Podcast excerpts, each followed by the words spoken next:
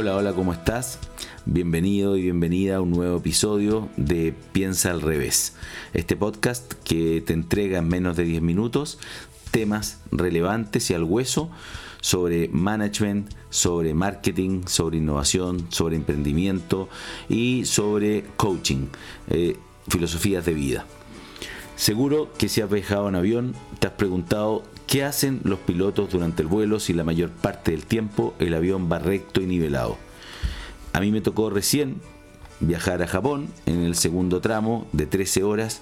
Obviamente que me hice también esa pregunta, si es que el avión siempre iba hacia la misma dirección, con pequeños cambios obviamente por la ruta, pero en general digo, ¿qué hacen los pilotos durante 13 horas de vuelo? Y este episodio se llama ¿Vives en modo piloto automático? Los que me conocen saben que por más de 16 años volé planeadores y aviones monomotor. Fue para mí una afición y también un desafío del cual aprendí muchísimo y me generaba obviamente mucho placer y también adrenalina. Por momentos, grados importantes de tensión. En esos eh, pequeños aparatos que volaba no existe el piloto automático, no por lo menos en los que yo volaba. Estos sí existen y sí se utilizan en los aviones comerciales o más grandes. Y ese pequeño computador de vuelo, pensándolo ahora, siento que me podría haber hecho las cosas mucho más fáciles, pero sin duda con un aprendizaje menor a la hora de sortear dificultades y las vicisitudes de un clima turbulento. Estoy seguro que muchos de nosotros actuamos en nuestras vidas en modo piloto automático, pero ciertos eventos pueden forzarnos a cambiar.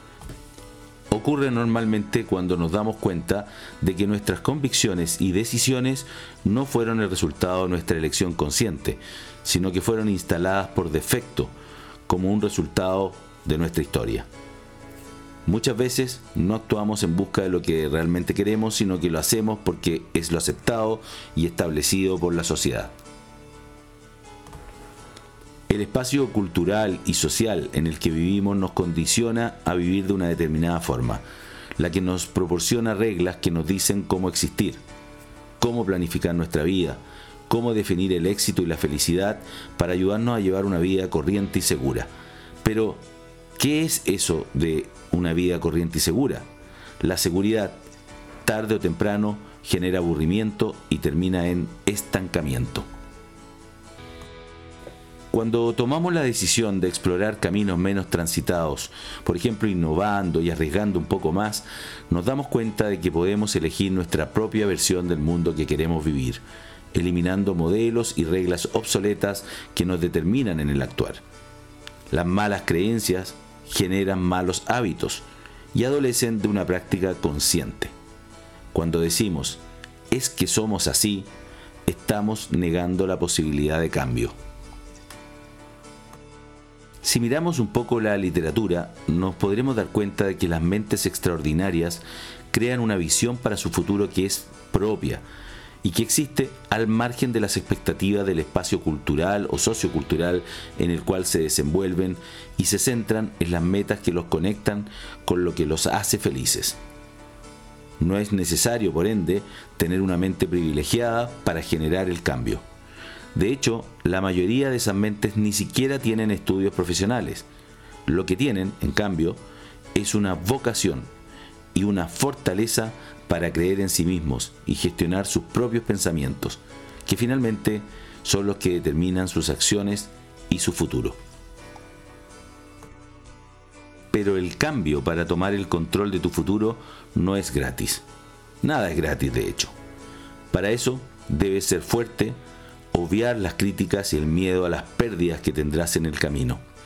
Cuando sientas que eso ya no te perturba o simplemente dejó de afectarte, estarás realmente avanzando en el camino de tu elección y ya sin piloto automático. Cuéntame qué te produjo, qué emoción te produjo escuchar este episodio.